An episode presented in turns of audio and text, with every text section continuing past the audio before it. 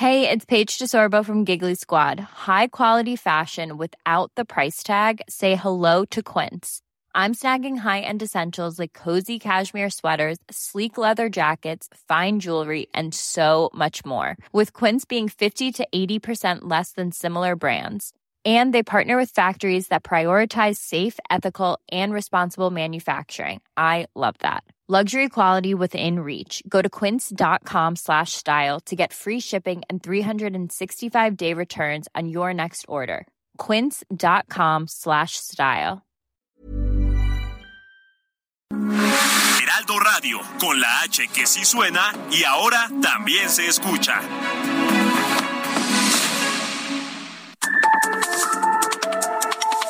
De norte a sur, las coordenadas de la información.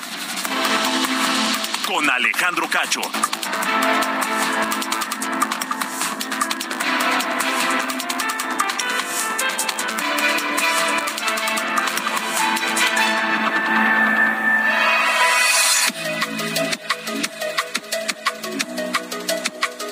Buenas noches, son las ocho en punto, tiempo del centro de la República Mexicana. Gracias por estar acompañándonos eh, de norte a sur en toda la República Mexicana a través de la cadena nacional de Heraldo Radio.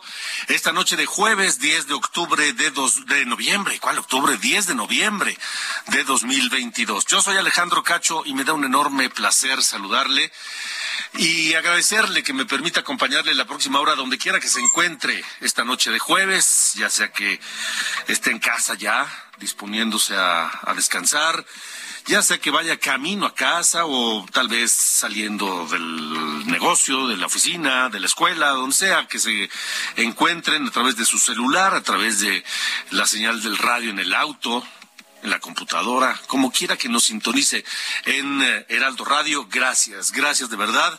Y le envío un gran saludo. Por supuesto que también extendemos ese saludo y ese abrazo fraterno a quienes nos siguen a través de Now Media Radio en los Estados Unidos. Gran comunidad en la Unión Americana que acaban de tener elecciones y que todavía los resultados están cayendo en algunos lugares con algunas sorpresas. Ya algunos están reclamándole a Donald Trump el haber apoyado a candidatos del Partido Republicano que al final perdieron frente a los demócratas y lo que pasa es que Trump quiso colocar a gente afín a él, a sus leales, para apuntalar su campaña presidencial en 2024. Bueno, le estaremos hablando esta noche aquí en De Norte a Sur. En Nuevo León, esta tarde se registró una balacera en el municipio de San Nicolás de los Garza que se extendió hasta los límites de los municipios de Apodaca y Guadalupe, que provocó una fuerte movilización policíaca y por supuesto pánico en la gente que estaba por ahí, que le tocó pues eh, presenciar o escuchar las detonaciones. También se reportó el robo de autos. Le tendremos la información completa con eh, nuestros compañeros del Heraldo Radio Monterrey, a donde enviamos un saludo esta noche de jueves.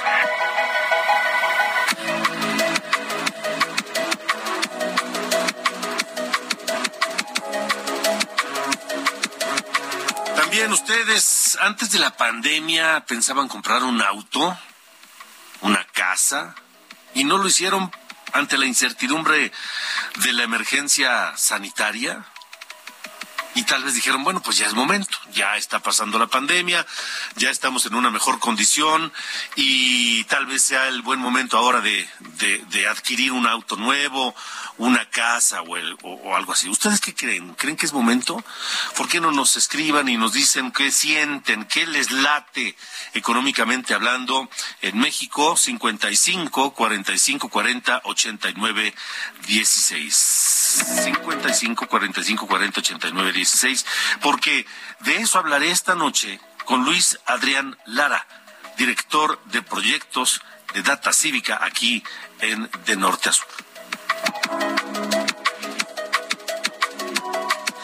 Y hace un año inició operaciones el Gas Bienestar, esta ocurrencia del presidente López Obrador para pues este abastecer de gas barato, dijo el presidente, a eh, usuarios de bajos recursos en todo el país.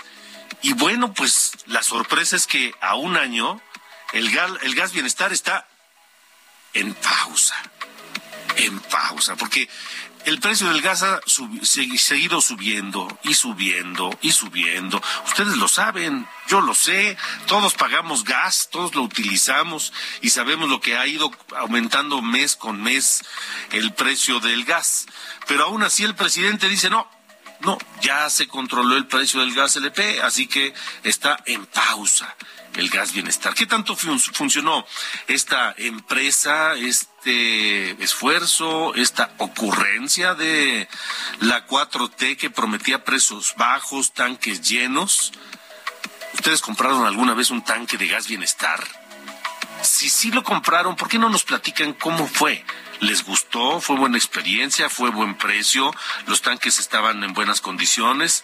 Platíquenos en el 55 45 40 89 16, la línea de WhatsApp de norte a sur, 55 45 40 89 16, porque hablaré sobre el tema con el doctor Víctor Ramírez, vocero de Plataforma México, Clima y Energía y socio de la firma de consultoría Perceptia 21, consultores en energía. ¿Qué es fracaso? El gas bienestar.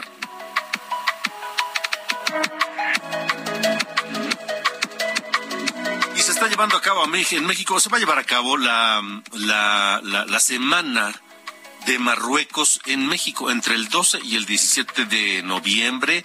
Esto tendrá dos sedes, una Palacio de Minería en el centro histórico y otra en Los Pinos, en el complejo cultural de Los Pinos, donde habrá una, presencia pues de muchas expresiones culturales de Marruecos, eh, con, con también la influencia de, de, pues, de la comida, de las artistas, de los artesanos mexicanos. Estaré platicando de norte a sur esta noche con el embajador de Marruecos en México, Abdel Fattah Levar.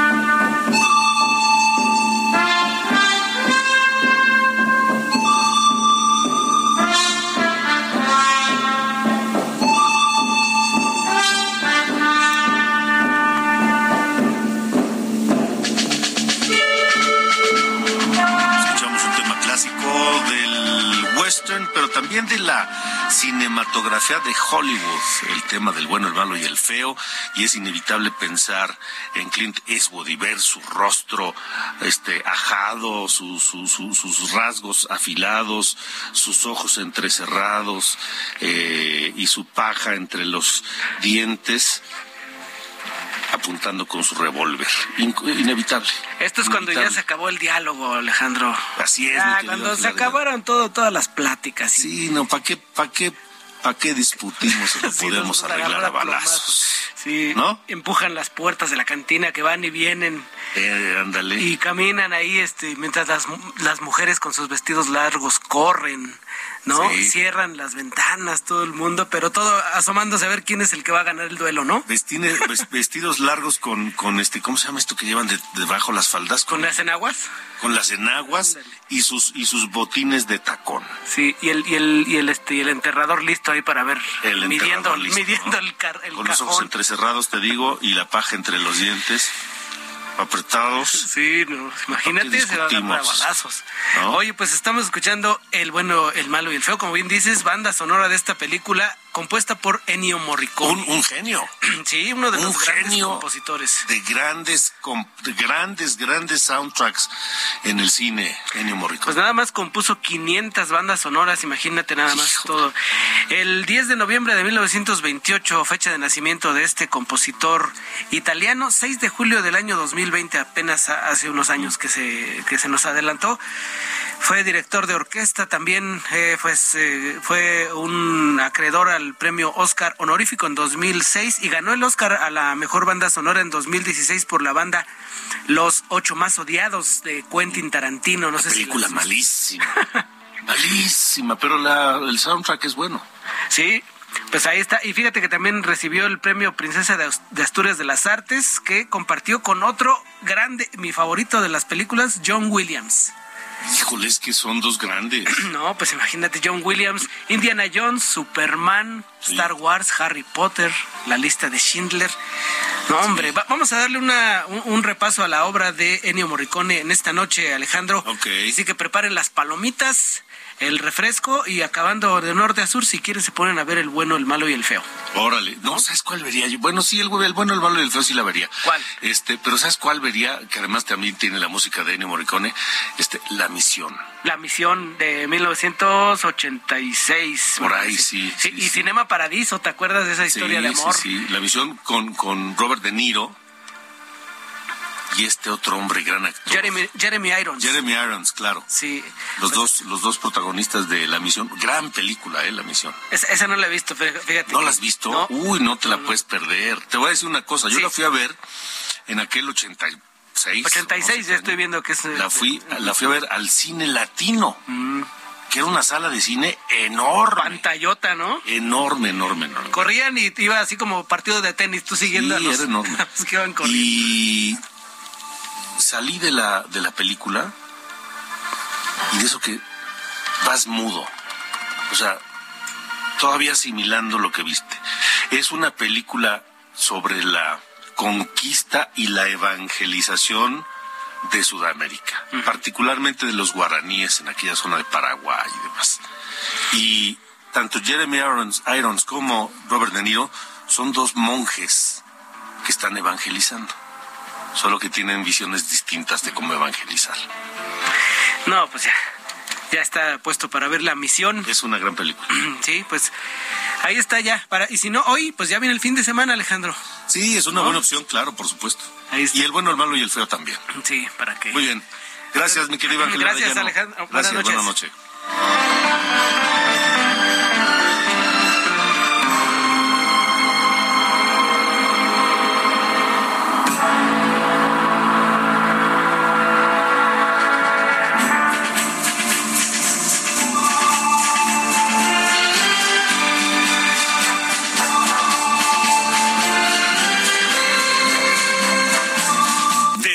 Sur con Alejandro Cacho. Continuamos son las ocho con once y estamos por, por, por, iniciar, por cumplir tres años del inicio de la pandemia de COVID-19 una pandemia que sacudió golpeó muy, muy fuerte al mundo, no solamente en cuestiones de salud, sino por la crisis económica que generó. Y resulta que, como consecuencia de la pandemia, mucha gente tuvo que posponer sus planes, sus planes de progreso, sus planes de, compra, de adquisición de bienes, que a veces solamente logramos o hacemos una vez en la vida, como una casa, un departamento.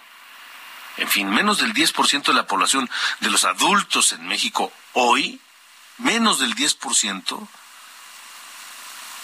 siente el poder de comprar un coche nuevo, evidentemente, o una casa.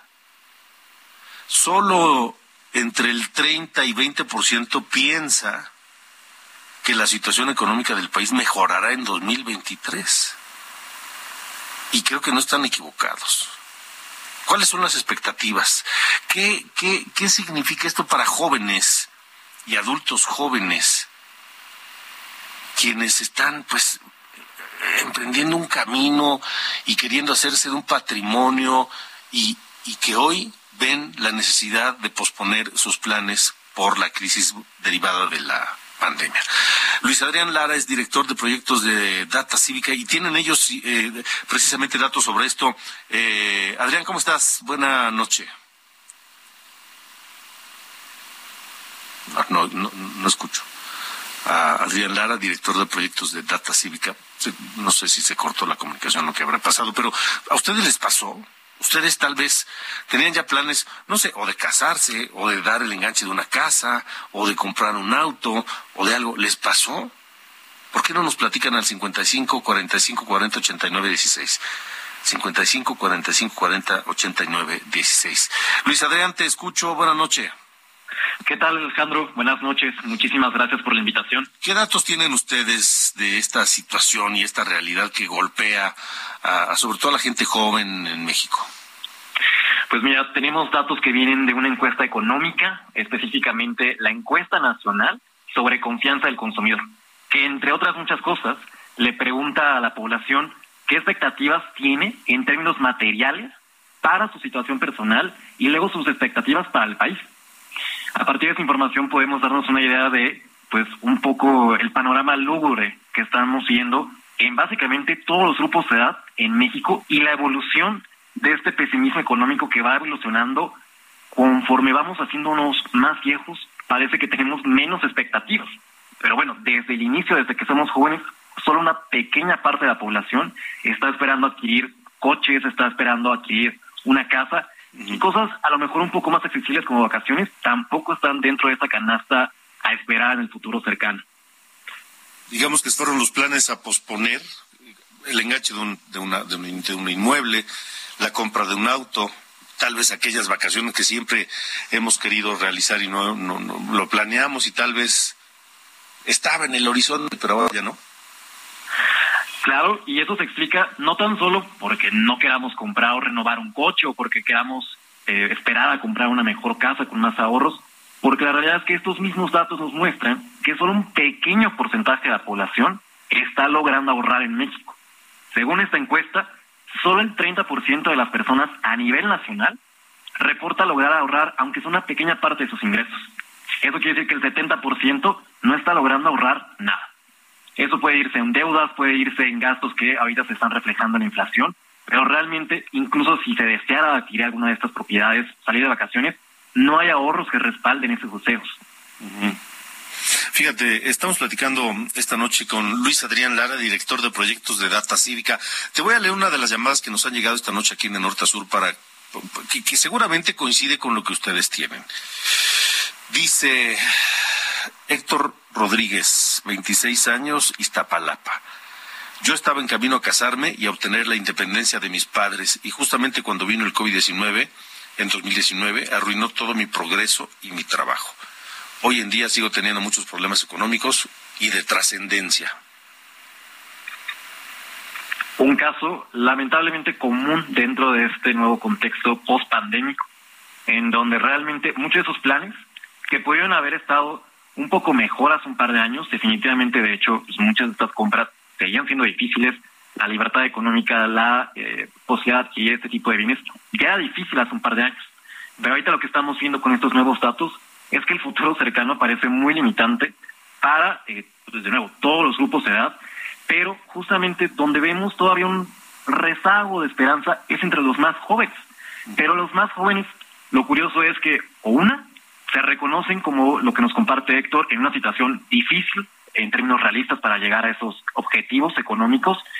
Y dos, aunque puedan tener esas esperanzas, sus eh, salarios y sus niveles de ahorro son relativamente bajos. Entonces, de nuevo, estamos viendo que entre los incluso más optimistas, entre comillas, también la situación está muy, muy complicada ahorita. Luis Adrián, dime una cosa, ¿eso es un fenómeno de México o es un fenómeno de estas generaciones en muchos países? Pues el término de la inflación creo que es eh, mundial, es decir, México no es la única economía que ahorita está pasando por un proceso inflacionario, se está viendo en muchos países y México solamente es una pieza más dentro de este panorama mundial. Ahora, creo que en términos de población, ahí sí podríamos ver eh, distinciones entre país y, países y grupos de edad. Aquí en México lo que más sorprende es de nuevo esta, digamos, como ilusión que se va muriendo conforme vamos avanzando en los grupos de edad. Eh, ahí en la investigación que les presentamos tenemos resultados desagregados por grupos de edad, partiendo desde los grupos de 18 a 29 hasta las personas 70 y más. Y ahí pueden ver cómo va haciendo una picada increíble todas las expectativas económicas en términos personales como hacia el país. ¿Cuál es la, digamos, cuál es la, la, la generación más pesimista económicamente hablando en México? La más pesimista, pesimista definitivamente es la más grande, la que está por ahí de los 70 años o más. Eso puede deberse a distintos factores, ¿no? Pero eh, definitivamente los grupos más grandes en términos de edad son los que menos esperan no tan solo para el país, sino para ellos mismos y para los integrantes de su hogar. Es decir, las personas de mayor edad, si viven con una persona de 20, de 30, creen que no les va a ir muy bien en el próximo año. No esperan mucho que eh, su situación mejore en términos económicos ni materiales. Hablas del, del corto plazo. ¿Qué tan corto es ese corto plazo? Es decir, ¿cuándo podríamos empezar a ver que estas esperanzas de, de progresar económicamente regresan? ¿O son, ¿O son ya posibles?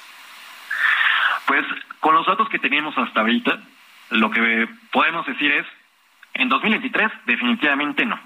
¿Cuándo? 2024, 2025, pues tendremos que seguir muy de cerca estos datos, pero creo que todo esto irá evolucionando conforme también vaya manejándose la situación inflacionaria en el país. Y vamos avanzando, se van viendo avances, probablemente los resultados puedan cambiar, pero la realidad es que por lo menos durante 2022 la tendencia se mantuvo a la baja. Las expectativas siempre estuvieron a la baja desde el comienzo del año y ahorita estamos viendo sus niveles más altos, pero es difícil que vayan a cambiar en los próximos meses. Y de acuerdo con lo que está reportando la población, ellas y ellos no están esperando nada en 2023. Entonces, en todo caso, a lo mejor en 2024 las cosas podrían cambiar, pero en, digamos, el corto mediano plazo de uno a dos años, las cosas se ven bastante apretadas. O sea, el, el mejor escenario es 2024, que empecemos a ver algo de luz. De acuerdo con las expectativas, ¿no? Aquí también hay que considerar que el manejo de la situación inflacionaria puede ser mejor o peor dependiendo de cómo vayan resultando las acciones y con base en eso se pueden ir cambiando estas expectativas. Pero bueno, aquí eso, lo que nos muestra esta encuesta en específico es que las personas no están esperando que eso pase, no están esperando que la economía nacional mejore y por lo mismo no están esperando que en 2023 o 2024 esos cambios puedan eh, ocurrir. Va a caer en la cancha del gobierno ver si se puede cambiar esa expectativa, pero hasta ahora esta es la situación. Vamos a ver. Luis Adrián Lara, gracias por haber estado con nosotros. Un placer, un saludo a todos. Igualmente, gracias. Hasta luego, buena noche. Las ocho con veintiuno. De norte a sur, con Alejandro Cacho. Vamos a Nuevo León. Saludo a Misael Dávila de Heraldo Radio Nuevo León, porque vaya tarde de una balacera poco común en la zona metropolitana de Monterrey. Misael, te saludo, buena noche.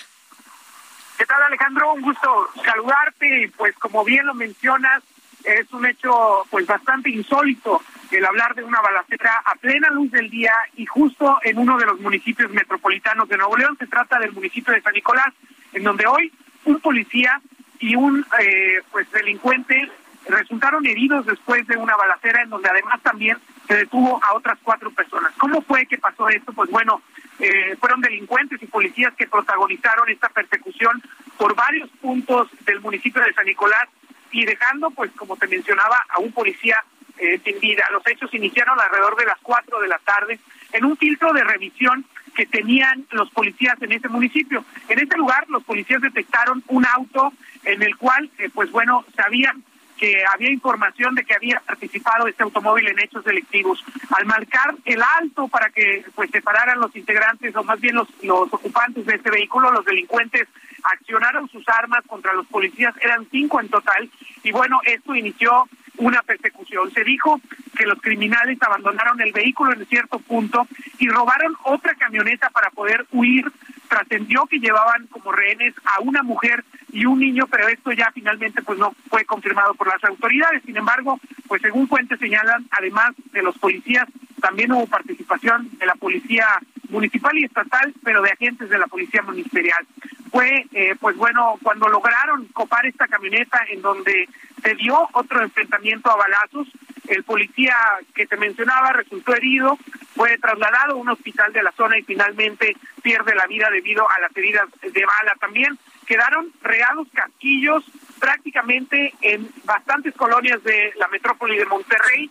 Los policías logran detener primero en una primera instancia a tres criminales y ya después se da a conocer la captura de otros dos delincuentes. La persecución se extendió hasta otro de los municipios metropolitanos de Guadalupe, pero prácticamente, Alejandro, como te podrás imaginar, todos los ciudadanos grabando con su teléfono celular y evidencia, pues bueno, no faltó en redes sociales donde se compartieron estos momentos trágicos y de terror que vivieron ciudadanos de Nuevo León que no habían visto un hecho así prácticamente desde que estábamos bajo el poder del narcotráfico en el 2011 en esa llamada guerra contra el narcotráfico, Alejandro. Pues Misael, Misael, eh, gracias por el reporte y qué bueno que no pasó a mayores y sobre todo que detuvieron a estos delincuentes. Muchas gracias y buena noche. Estamos al pendiente, muy buena noche. Hasta luego, buenas noches. Vámonos a la pausa escuchando Cinema para, para, Paradiso, Cinema Paradiso del cine italiano, ganadora del Oscar a la mejor película no inglesa, música de Ennio Morricone.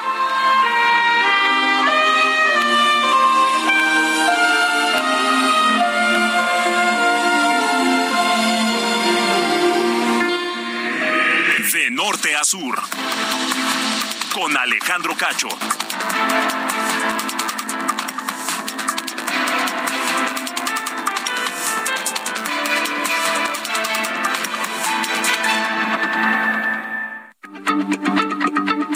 Heraldo Radio, la H se lee, se comparte, se ve y ahora también se escucha.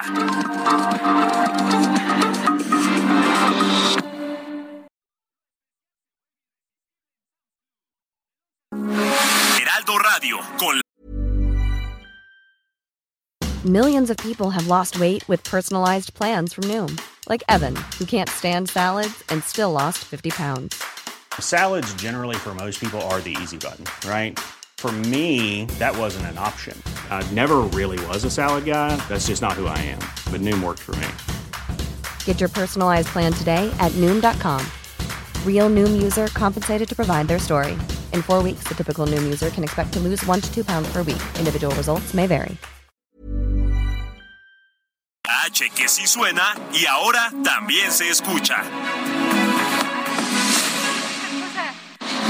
De norte a sur, las coordenadas de la información. Con Alejandro Cacho.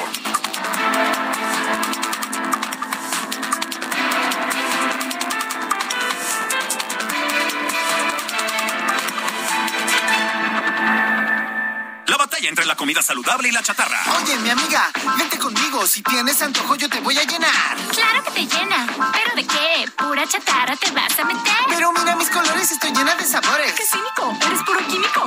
Mejor una botana bien natural. Pura vitamina que te nutre de verdad. Dame un momento, mira quién llegó. Solo un instante y te lleno de sabor. Comida industrial con sabor artificial. Come de más y la pagarás. ¿Ya previste? ¡Ya existe! Gobierno de México. Heraldo Televisión, ahora también por Sky HD. Toda la programación de Heraldo Televisión a través del canal 161 de Sky HD. Noticias, deportes, entretenimiento, gastronomía y mucho más. Heraldo Televisión, en todo el país, ahora también por Sky HD.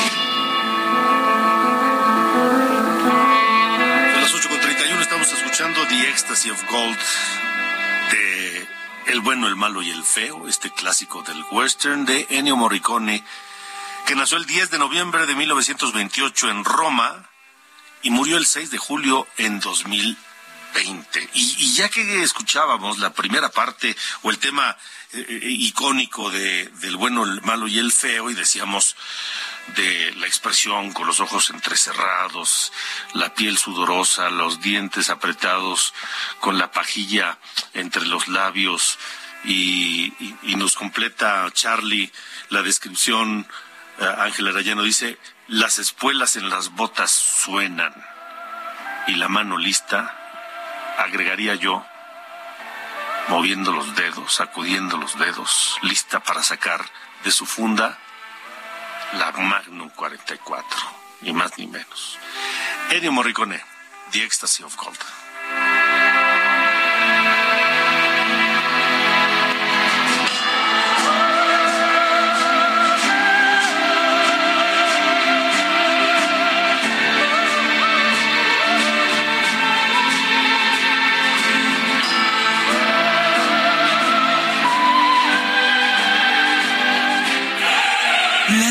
Promo del buen mes de Total Play está impresionante.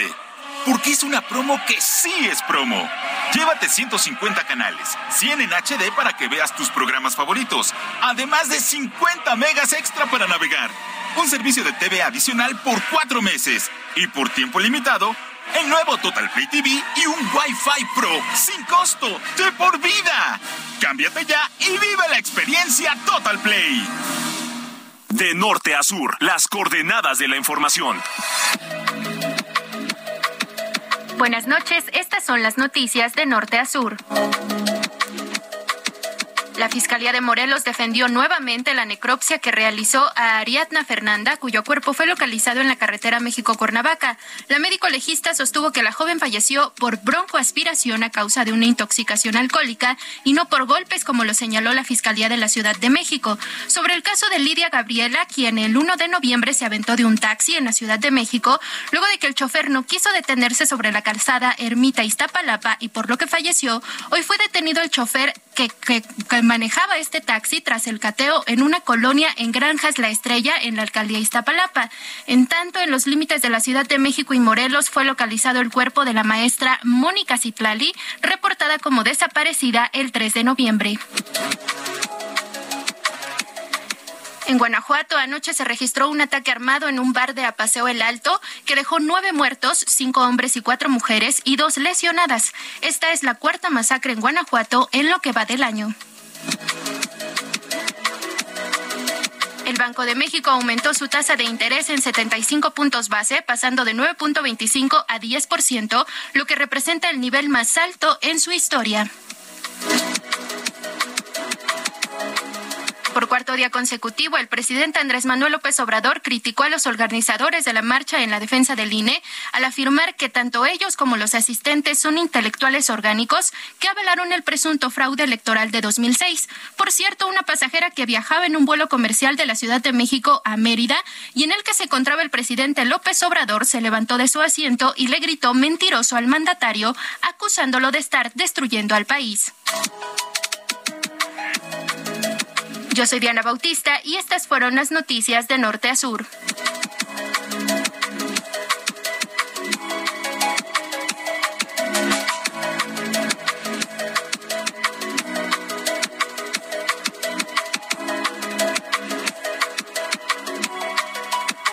De norte a sur, con Alejandro Cacho.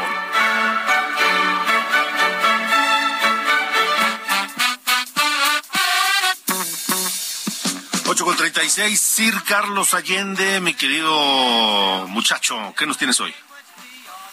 Mi estimado señor Cacho, ¿cómo está? Buenas noches a todos nuestros amigos de, de norte a sur. Hoy me pareció importante retomar un tema que eh, salió después del anuncio ayer del INEGI del dato de la inflación, que eh, ya bajó un poco a 8.41 a tasa anual, pero aún sigue habiendo un tema bastante importante. Hay una diferencia considerable de unos dos puntos porcentuales entre la inflación o el impacto inflacionario a los estratos más altos, digamos a la parte alta de los ingresos en, en nuestro país y la parte baja. Los que tienen eh, ingresos superiores por ahí de 55 mil pesos al mes están sufriendo una inflación promedio rondando el 8%. Si estamos hablando de los estratos más bajos, los que ganan por ahí de tres mil, cuatro mil pesos al mes, la inflación que ellos están padeciendo ronda los 10 eh, el 10% a tasa anual. ¿Por qué pasa eso? Por la forma en la que cada hogar mexicano gasta el dinero o los ingresos mensuales dependiendo del de, eh, decil de ingreso. Para ilustrar este asunto nos vamos a ir a, los extremos, ¿no? O sea, de punto el decil más alto, el, el decil 10, gasta por ahí del 28% del eh, ingreso total mensual en alimentos y bebidas. Cuando el decil 1, el más bajo, lo gasta el 50%, o sea, la mitad del ingreso de las personas con menos ingresos, ¿no? En, el país, gasta la mitad en comida, tal cual. Y, la, y aquí el punto clave es que la comida ha subido o tiene una inflación específica del 15% a tasa anual. Por eso es que se está dando este fenómeno de una especie de, inflación diferenciada entre los más eh, ricos y los más pobres. Esto, digo, no tiene nada que ver con temas de, ay, neoliberalismo, maldito opresor, este, porque para empezar Andrés ya dijo que el neoliberalismo se acabó hace mucho. Y el segundo es simplemente por eh, temas del gasto de los hogares mexicanos. Esto está estudiado por el INEGI y así es como está pasando. Yo eh, sigo sin creer que a estas alturas del partido, sabiendo cómo está el problema, el gobierno no haya hecho nada, una especie de programa específico para esta gente eh, en los estratos más bajos, no sé, entregándoles canastas básicas cada quincena o, lo que vas a ver, o sea, ahí sería tema de, de revisar qué se puede hacer, pero el tema es que no han hecho nada, se han aferrado a su plan antiinflación, que no ha servido para nada, pero ya está empezando a sentir y sigue siendo un tema la inflación en los estratos más bajos. Así está el asunto, señor Cacho, con eh, la inflación diferenciada a estas alturas del 2022. Fuerte abrazo. Igualmente, gracias. A los amigos de, pues norte a sur. Sí, sí, tienes razón. La inflación no es pareja. No es pareja y los alimentos, los alimentos lo resienten, lo resienten más. Gracias, Sir Allende, 8 con 39. De norte a sur, con Alejandro Cacho. Gracias por sus comentarios al 55 45 40 89 16. 55 45 40 89 16. Me dice Jesús Ulises Mosqueda Ramírez, 31 años. Dice: Hoy, buenas noches. Hoy la recesión económica y laboral no permite hacer compromisos a largo plazo. Además de los precios de los inmuebles están por los cielos. Un departamento de 60 metros cuadrados, entre el sol se tiene que salir uno, en 60 metros cuadrados. Un departamento de 60 metros cuadrados, un millón cuatrocientos mil pesos. Imaginen cuánto debe uno ganar para acceder a un departamento. Además de los empleadores pagan poco. Y el caso de ser profesionista, pues ya no es garantía de que te vaya bien. El gobierno debería revisar las cotizaciones al IMSS porque muchos patrones te pagan una parte por nómina y otra por fuera y la gente pierde base para su pensión y el gobierno no recibe contribuciones que debería recibir para el IMSS y el Infonavit.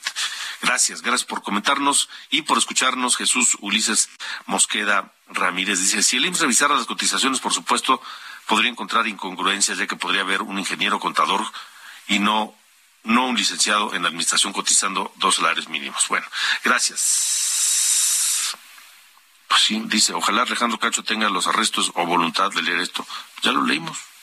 Gracias, Jesús Ulises Mosquera, por, por escucharnos y por comentar aquí en De Norte a Sur, 55 45 40 89 16, 840. De Norte a Sur, con Alejandro Cacho. Hace un año, 7 de julio del 2021, a poquito más de un año, el presidente López Obrador anunció la creación del gas bienestar y salía como el salvador de las familias más necesitadas ante el aumento de este, de este combustible que se rige por los precios internacionales. Crea una empresa del Estado, Gas Bienestar, dedicada a la venta de gas LP y poniendo un mecanismo para poner tope máximo a los precios. Prometió que se venderían cilindros de gas de 20 y 30 kilos a precios bajos y pues, este, ¿qué ha pasado un año? Esto dijo el presidente en la mañanera. Lo que se probó es que funciona el servicio. Muy bien, que le ayuda a la gente, no solo porque paga menos por los cilindros y porque los cilindros son de buena calidad, sino porque les dura más el gas, porque está lleno el cilindro. Y está en pausa porque eh, tenemos eh, otras tareas y se logró detener el aumento en el precio. Y traemos a 20.57 el kilo. Se controló. Por eso es importante que intervenga el Estado. Por eso se detuvo, pero estamos, ya el proyecto está pues ensayado y eh, es cosa de ampliarlo nada más, pero logró su propósito. Bueno, y si todo es tan maravilloso, ¿por qué lo detuvieron? ¿Por qué si todo funcionó tan bien, está en pausa, como dijo López Obrador? ¿Qué tanto fue un éxito o qué tanto un fracaso? Le agradezco al doctor Víctor Ramírez, vocero de la plataforma México Clima y Energía y socio de la firma de consultoría Preceptia 21, consultores en energía, que nos acompaña esta noche de norte a sur. Doctor Ramírez, gracias, buena noche. Hola Alejandro, muy buenas noches. Este, pues escuchando aquí eh, las palabras del presidente, y, con la misma pregunta que tú, ¿no? Eh, si era tan exitoso, ¿por qué lo pararon, no? Sí. Yo, yo, yo creo que, a ver, hay, hay que explicar qué es lo que sucedió. Eh, había un incremento en los costos del gas LP porque eh, se empezó a dejar de usar leña en algunas latitudes del mundo y además el gas LP se usa para en, otros países se usa para producir plásticos, no para quemarlo como nosotros, y, eh, y eso hizo que se incrementara la demanda sin que hubiera un incremento de oferta, porque recordemos que estábamos en un periodo de, baja producción de, petróleo por porque bajó la demanda por la pandemia, ¿no? Entonces se dieron estos factores. Mm, entra gas bienestar que no fue el más barato que tampoco fue seguro. De hecho, hubo quejas, por ejemplo, de vecinos del Instituto Mexicano del Petróleo que decían que todo el día olía a mercaptano porque ahí se pusieron a llenar tanques en mal estado. Y, este, además le terminó distrayendo recursos y personal de, de, Pemex para esto y pues Pemex que ya tenía números rojos le tuvo que meter más números rojos al, al meterle dinero a este proyecto de gas bienestar. ¿Por qué paró? Porque no fue efectivo, jamás bajó los precios, fue, insisto, el más alto en, en muchos momentos y le estaba generando un daño al, al erario importante, ¿no? A Pemex principalmente, ¿no? Principalmente a Pemex, que era el operador de esto, este, y bueno, sí, a, Pemex, pero además sin, sin generar eh, el beneficio que esperaban. ¿Por qué bajó el precio? Porque se incrementó la oferta a nivel mundial y porque a nivel mundial bajó el precio de este petrolífero que, que era este que, que es mayormente importado y, eh, y esa fue la, la causa en realidad eh, pero sí, pero, pero, a Pemex le distrajo recursos sin haber bajado los costos, ¿no? Ahora, eh, ¿cómo está el mercado hoy? ¿Realmente logró un impacto? ¿Logró que el resto de los de las empresas que venden gas, pues no sé, moderaran sus precios, mejoraran su servicio? ¿Realmente se logró algo de esto? Eh, yo no estoy seguro de que haya sucedido y, pasaba algo muy interesante. No siempre era el, más caro, pero ahí había ocasiones en las que, aún siendo eh, más caro algún otro competidor en el mercado, eh, la gente iba y le compraba el más caro. ¿Por qué le compraba el más caro? porque eh, los cilindros tal vez estaban en mejor calidad, porque te daban un servicio de ir hasta tu casa y, llevarte el tanque e instalarlo. Eh, Gas Bienestar entiendo que no hacía ese tipo de cosas. Este, y en muchos casos era porque era, era más barato el, el otro, el competidor, vaya, el, privado.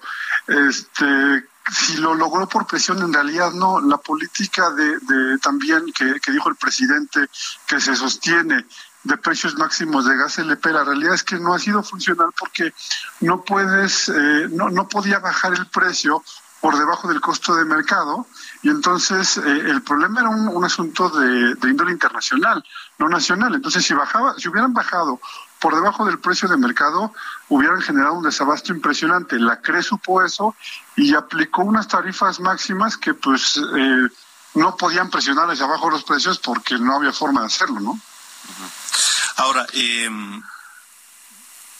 lo que se creó finalmente, ¿qué va a pasar? Es decir, los, los porque, a ver, Tal vez pasó algo similar a lo de las medicinas, ¿no? Que pensaron que era muy fácil simplemente llenar camiones con, con tanques de gas y, distribuirlos, ¿no? Y llevarlos hasta donde llegan los gansitos o las Coca-Colas, pero no es tan sencillo. Requiere una logística, requiere seguridad, requiere de muchas cosas. Pues, a ver, hace unos eh, meses me, pasé por una por una carretera en la que me llevaban un puente que no llevaba a ningún lado. Y, es una estructura ahí que pues está eh, esperando caerse algún día, este, pero no, no, no lleva a ningún lado. Y yo creo que es más o menos lo que va a pasar con estas cosas de, gas bienestar.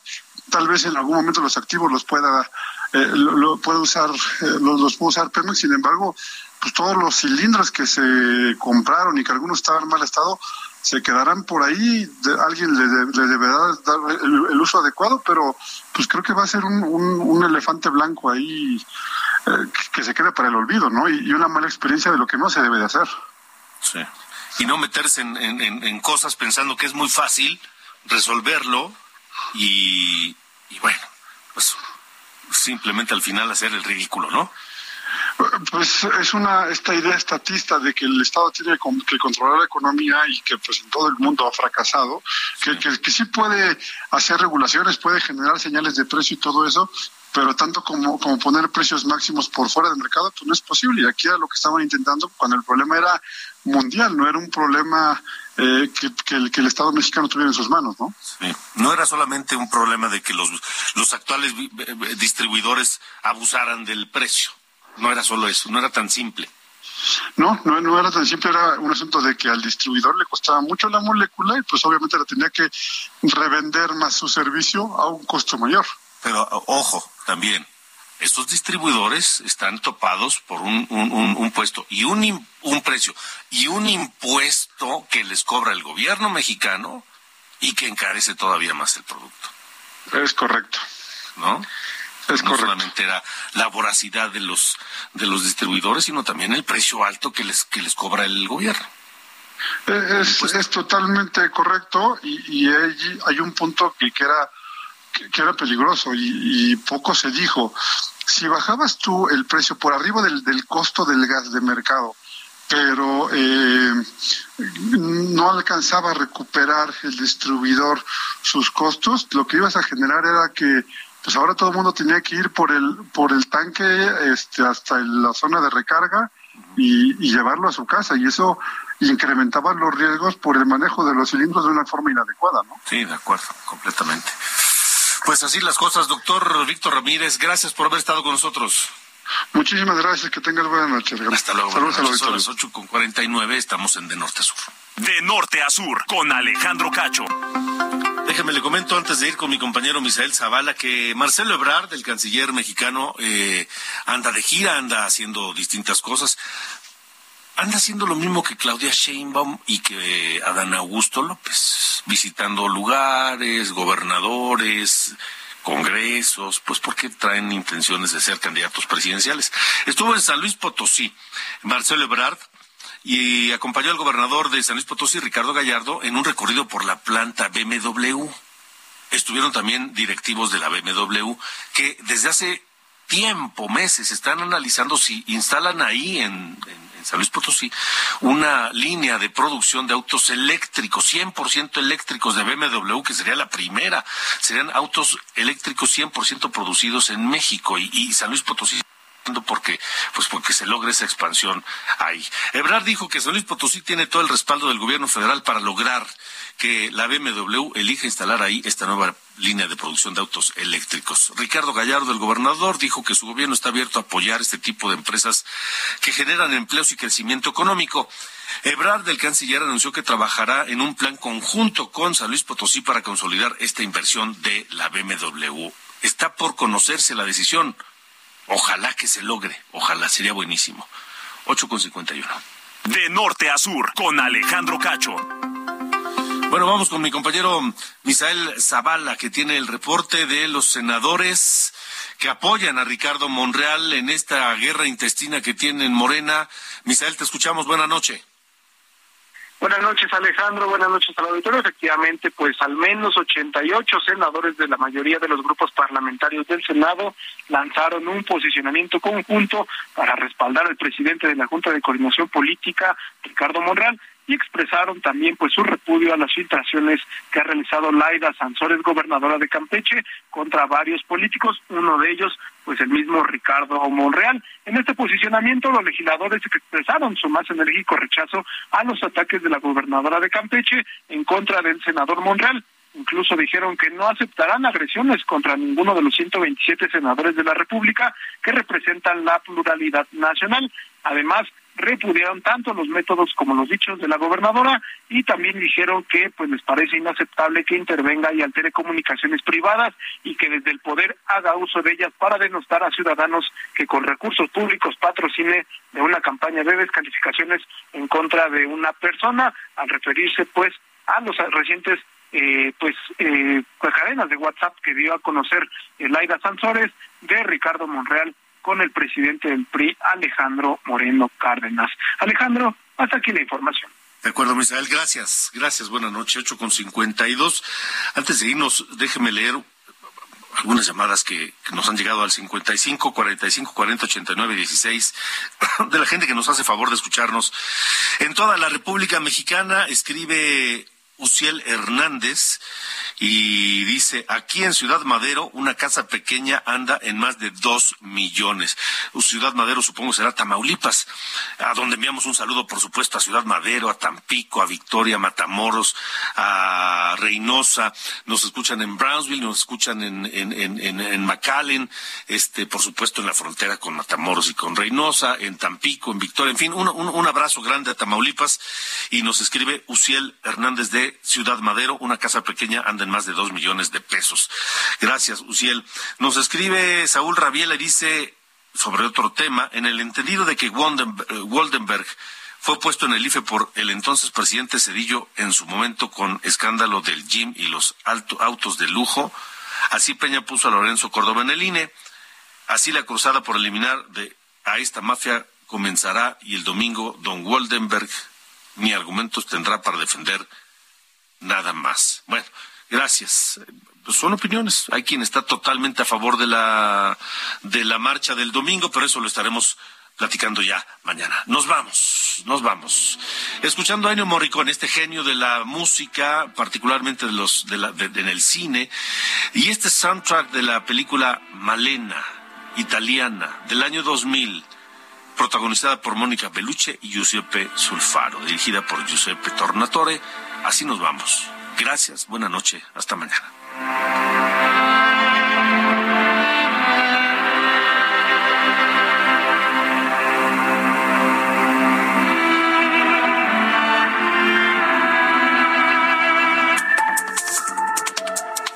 Esto fue De Norte a Sur, las coordenadas de la información.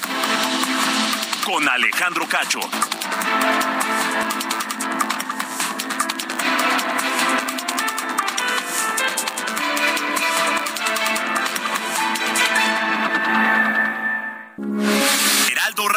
Con la H que sí suena y ahora también se escucha.